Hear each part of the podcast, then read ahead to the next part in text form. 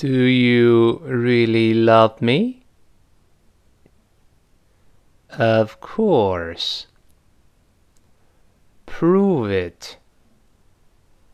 How can I prove it? Take me to dinner.